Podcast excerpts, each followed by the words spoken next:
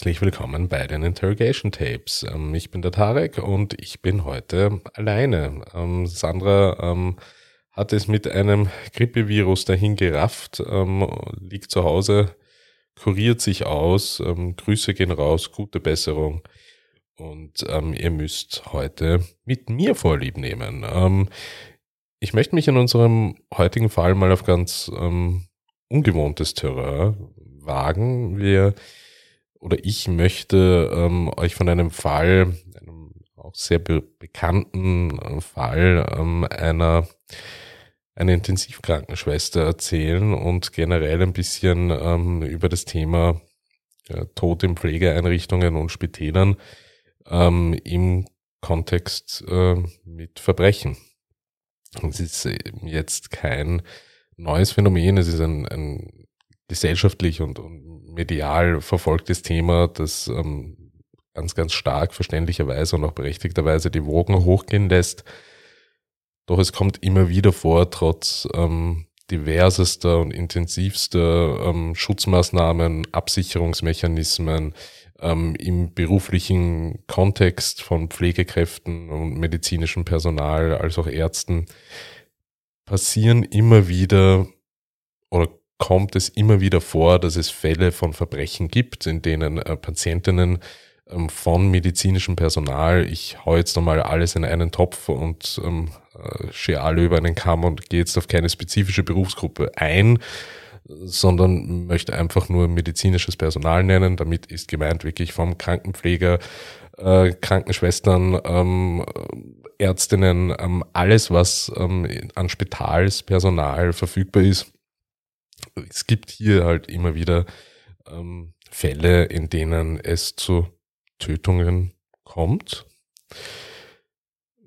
Es geht in dieser Folge auch ein bisschen darum, anhand des, des, des vorgestellten Falls zu, oder zumindest gemäß unserem Motto der Motivsuche zu ergründen, welche Motivlagen es gerade, und das ist ja immer das Paradoxe ähm, an diesen Fällen, was, was die Wogen hochgehen lässt, ähm, wie kann jemand, ähm, egal welchen Berufsstand er bekleidet im medizinischen Kontext, wie kann jemand äh, töten, der eigentlich heilen soll? Das, das, ähm, dieses Paradoxon bietet einerseits oder, oder legt einerseits die Argumentationslinie offen, dass Menschen Tötungsdelikte in diesen Fällen oft nicht als Tötungsdelikte oder als Mord sehen, sondern als, wie auch in diesem Fall, Beendigung von Elend, Erlösung und auch in einer gewissen Form spielt hier ähm, das Phänomen der Sterbehilfe mit rein, das von TäterInnen, also von den Täterinnengruppen hier sehr gerne ins Spiel gebracht wird. Ähm, Finde ich persönlich eine furchtbare Missinterpretation und Verunglimpfung dieses Begriffs, denn das Gegenüber wurde hier definitiv nicht gefragt, beziehungsweise das auch keine Verfügung, keine Patientinnenverfügung in dieser, dieser Richtung. Zu unserem konkreten Fall, einer der bekanntesten ähm, der recht neueren Zeit, und zwar der 80er und 90er und 2000er Jahre. Es geht in unserem Fall um die Intensivkrankenschwester ähm, Irene Becker.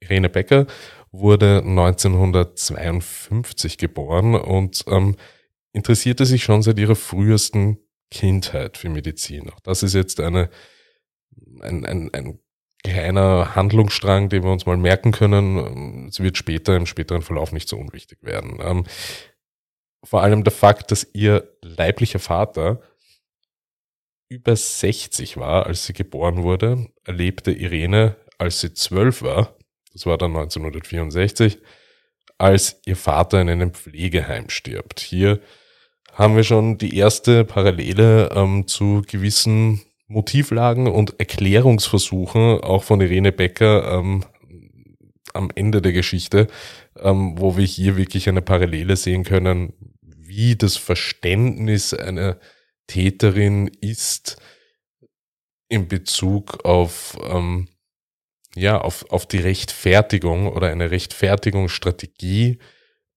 für diese Tötungsdelikte. Irene beginnt ähm, daraufhin ähm, eine, eine Ausbildung in einem nahegelegenen Krankenhaus und belegt ähm, hier auch den ähm, Kurs zur Ausbildung als Fachschwester für Intensivpflege und Anästhesie. Es beginnt an dieser Stelle für Irene eine 35-jährige Karriere als Krankenschwester.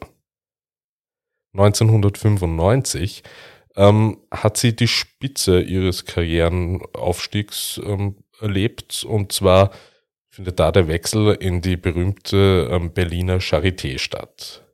Jetzt haben wir uns ja schon zu Anfang der Folge die Frage gestellt, warum tötet ein Mensch, ähm, der eigentlich heilen soll? Und ähm, sind ganz kurz, oder ich bin ganz kurz auf die Motivlagen eingegangen, äh, die durchaus sehr unterschiedlich sind. Ja, der berufliche Kontext ist hier wirklich maßgeblich, ähm, denn Vertuschungsmöglichkeiten sind ähm, durchaus gegeben, wenn Opfer bereits zum Beispiel schwer erkrankt sind ähm, und das Personal auch die Bürokratie, die mit der Medikamentenabgabe zum Beispiel verbunden ist, entsprechend anpasst.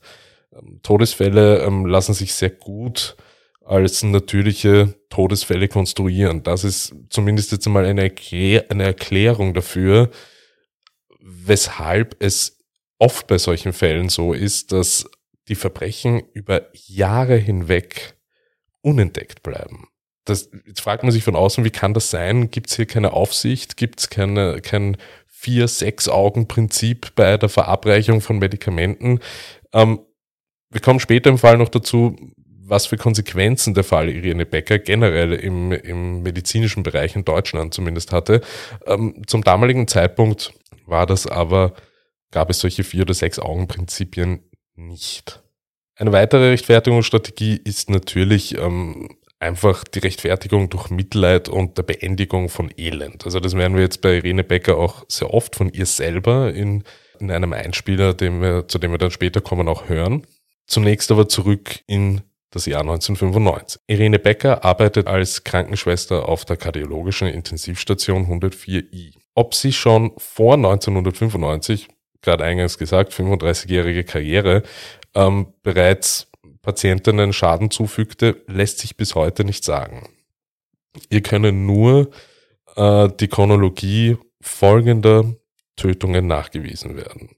Juni 2005. Irene Becker und ihr langjähriger Lebensgefährte und Ehemann lässt sich von ihr scheiden. Irene Becker wirkt im beruflichen Kontext extrem extrem aufgewühlt, äh, launisch. Ähm, Kolleginnen berichten dafür, da, darüber, dass ähm, dass sie wirklich ähm, Stimmungsschwankungen während des Dienstes durchlebt. Ähm, ihr wird auch von der Klinikleitung in der Charité angeboten, eine Auszeit zu nehmen. Irene Becker lehnt das ab und ähm, im Gegenteil, sie bittet um mehr Stunden, schiebt Überstunden und ähm, möchte bewusst die schwersten ähm, Intensivfälle auf der betreffenden Station betreuen.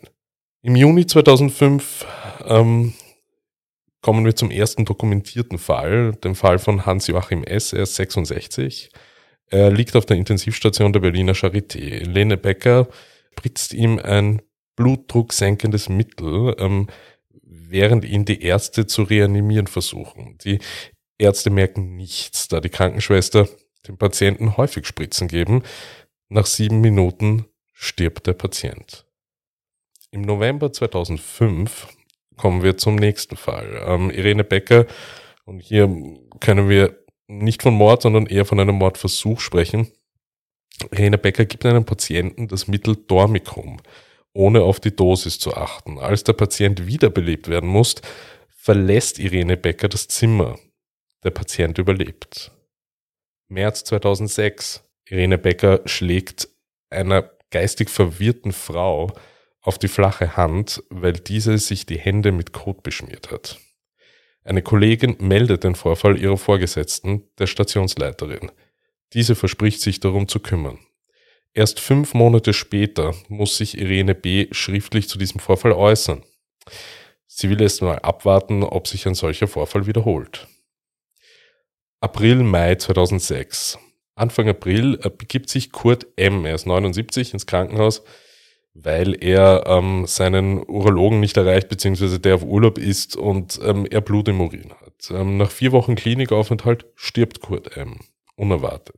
Die Krankenschwester Irena Becker hat dem Mann eine Überdosis an Medikamenten verabreicht. Der Fall wird später vor Gericht von äh, großer Bedeutung sein, da er nicht an Mord, äh, als Mord gewertet werden wird, ähm, da der Patient laut äh, dem ärztlichen Gutachten nicht an der Spritze selbst, sondern an inneren Blutungen gestorben ist. Die Verwaltung in diesem Fall der Charité ähm, erklärt der Ehefrau von Kurt M. auch, ähm, dass er wegen eines Magendurchbruchs ähm, gestorben sei.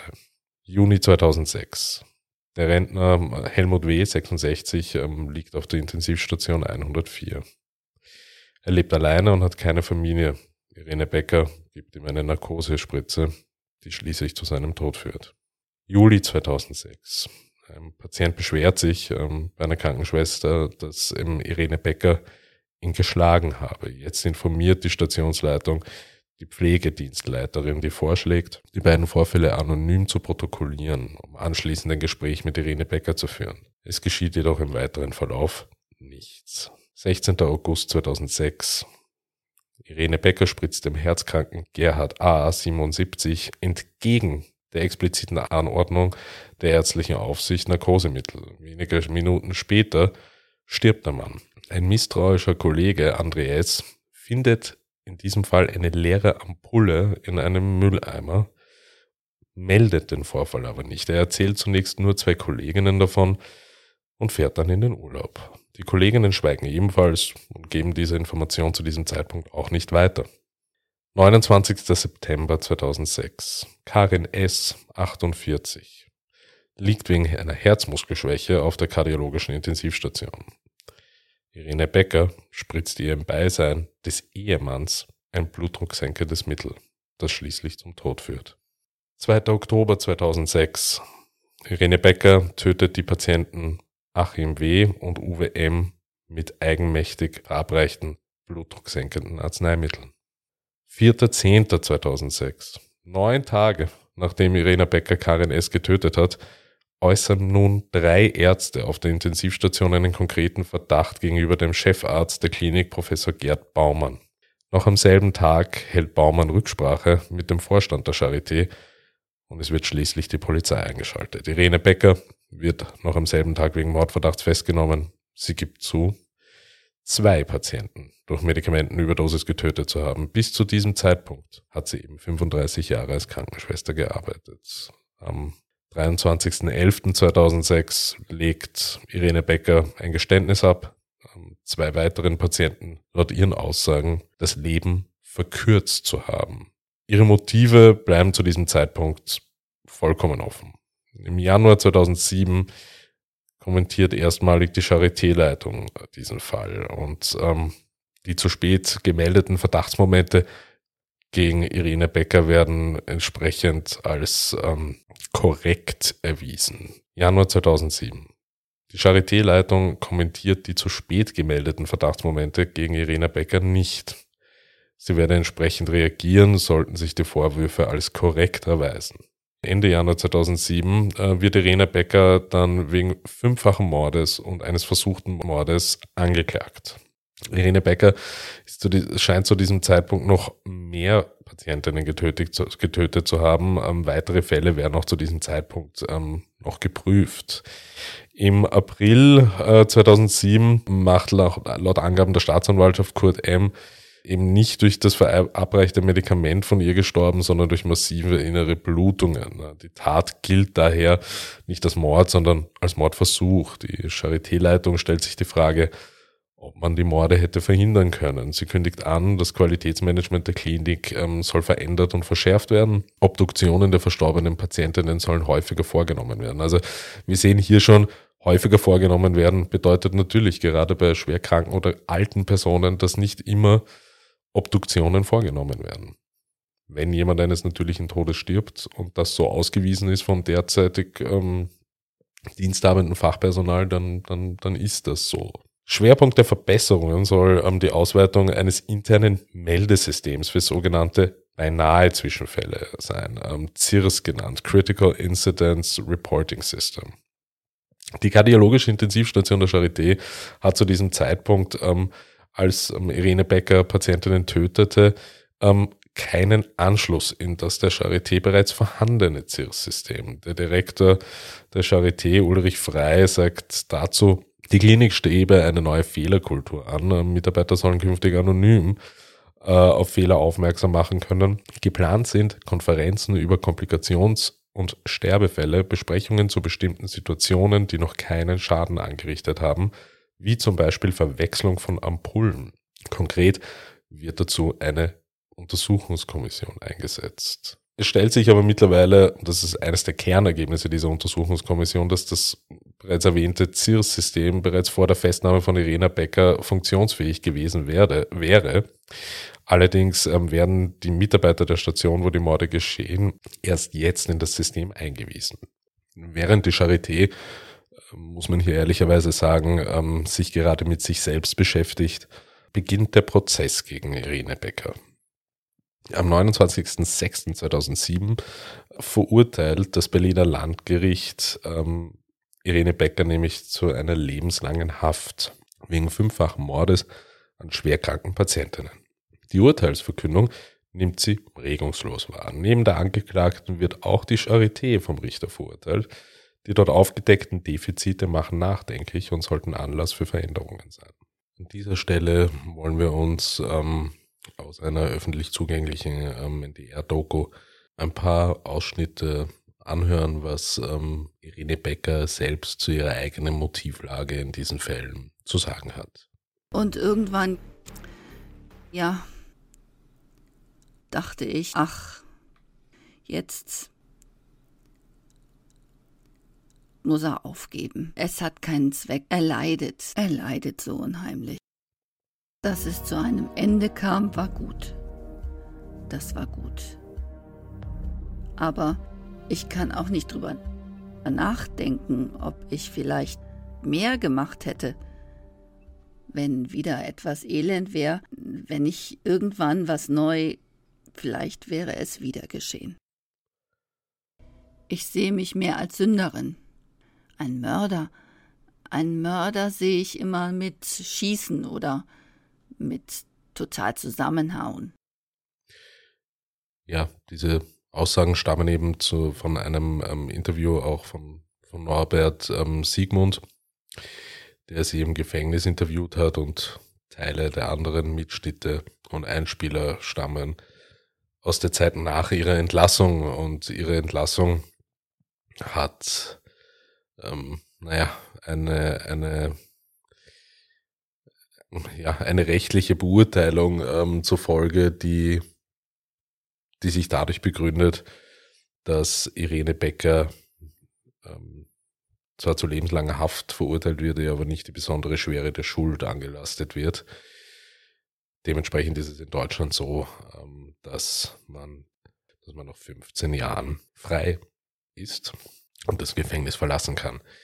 Ja, Irene Becker hat ähm, nach ihrer Verurteilung 2007 äh, das Gefängnis eben nach der verbüßten Haftstrafe von sogar weniger als 15 Jahren ähm, das Gefängnis verlassen und lebt ähm, auf freiem Fuß. Es ist seitdem sehr viel passiert. Das ähm, sogenannte CIRS- und Frühwarnsystem hat alleine seit 2007 bisher rund 200 Meldungen von Mängeln an der Zeiteinführung eben dokumentiert. Ähm, dabei handelt es sich ähm, überwiegend Folgen von, ähm, von nicht korrekter Medikamentendosierung, ähm, von schroffem Umgang mit Patientinnen an Spitälern.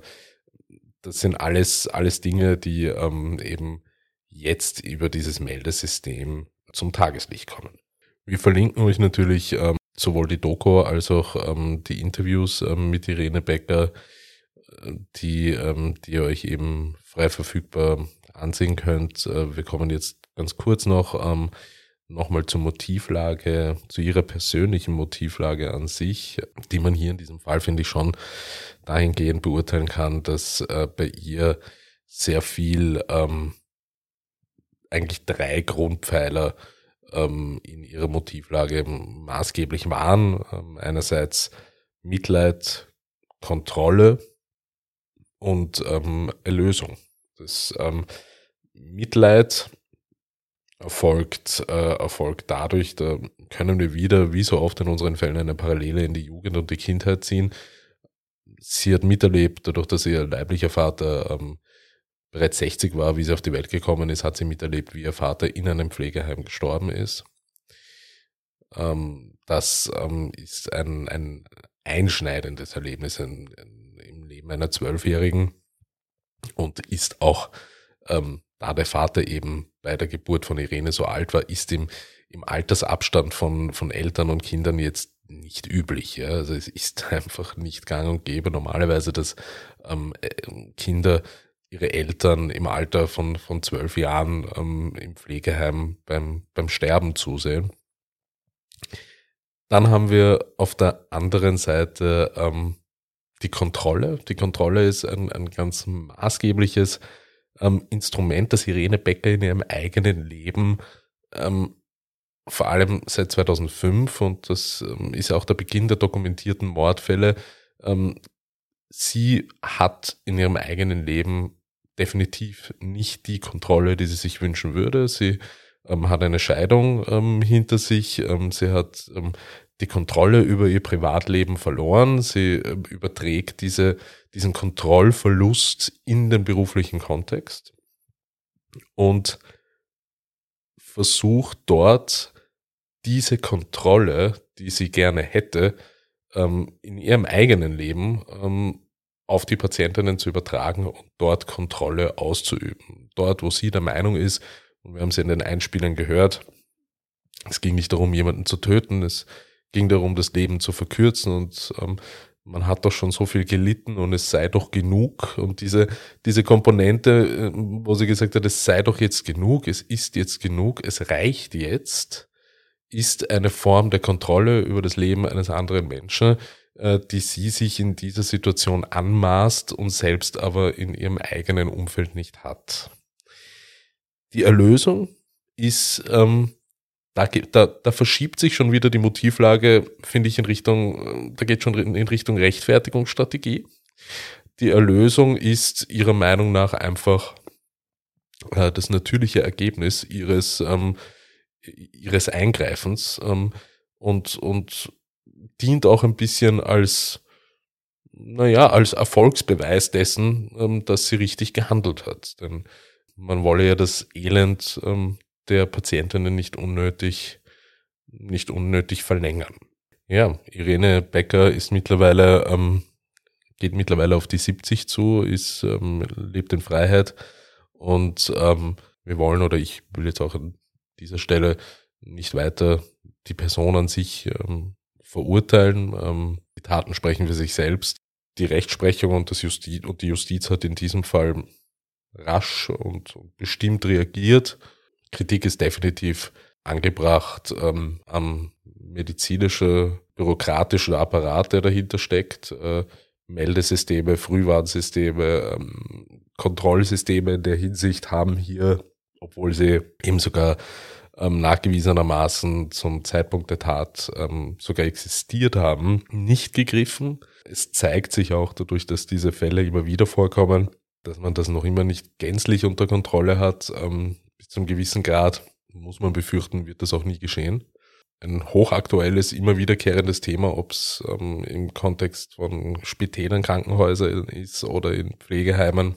Mir ist bewusst, es ist ein sehr kontroversielles Thema gerade, gerade in Pflegeeinrichtungen und man muss auch hier wirklich an der Stelle ein ganz, ganz großes Dankeschön und ein ganz, ganz großes, einen ganz, ganz großen Gruß und Applaus an alle Pflegekräfte äh, irgendwie schicken, die natürlich zu einem überwältigenden Großteil ihren Job ähm, ausgezeichnet machen und Unglaubliches leisten. Und natürlich ähm, ist es so wie in, wie in jeder Berufsgruppe, Gruppe, aber gerade in dieser Berufsgruppe speziell, wenn solche Fälle vorkommen, und sie kommen vor, hat man natürlich immer die Gefahr und auch ähm, den, den Schaden an der gesamten Berufsgruppe, die dann irgendwie runtergezogen wird und natürlich verunglimpft wird und, ähm, und, und, und in ihrem Ansehen und in ihrer Reputation einfach beschädigt wird. Und damit, das möchte ich auch nochmal ganz, ganz ausdrücklich hier sagen, dass das definitiv nicht die Intention dieses Podcasts, und die, also dieser Folge auch war und dass ähm, hier noch einmal wirklich ein ganz, ganz großes, ähm, ganz, ganz großer Respekt ähm, gezollt werden soll all denjenigen, die diesen Berufsgruppen angehören. Diskutiert mit uns sehr, sehr gerne auf Social Media unter oder in den Shownotes verlinkten Kontaktdaten. Ich wünsche euch noch eine schöne Woche. Tschüss.